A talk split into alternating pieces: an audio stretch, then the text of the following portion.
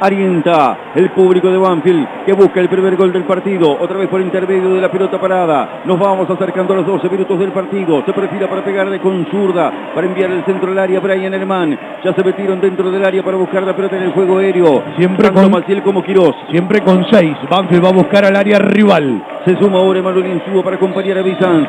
Va a llegar la pelota contra el área. Le pega Alemán, balón que viene para el salto de Sosa Sánchez. ¡Gol!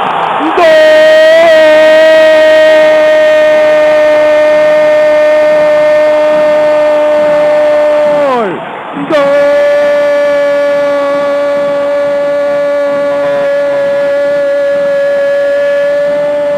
¡Gol! De Banfield. 12 minutos del primer tiempo.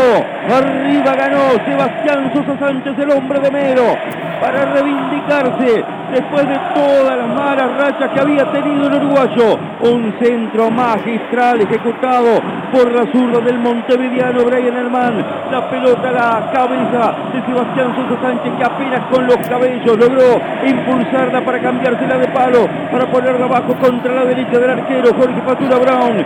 12 minutos del primer tiempo. Banfield abre el marcador. Siempre le va bien contra Central. Hoy lo quiere ratificar. Banfield quiere tomarse una diferencia necesaria mientras se revisa la posición del autor del gol. Por ahora es Banfield 1, Rosario Central 0.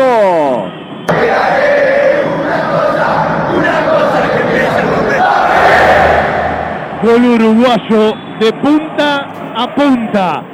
La pelota parada ejecutada de Brian Alemán y la cabeza de Sebastián Sosa Sánchez. Eso que pensábamos que se iba a dar mucho desde que arrancó el año, recién se da en el final de agosto. Gana Banfield 1 a 0, gana bien, es superior a Central y se empezó a convertir. Podrá seguir convirtiendo Sosa Sánchez, aplaudido por Fancioni. Creo que logró emocionarse. Deben llegar más goles de él y siempre hay lugar para ganarse a sí mismo.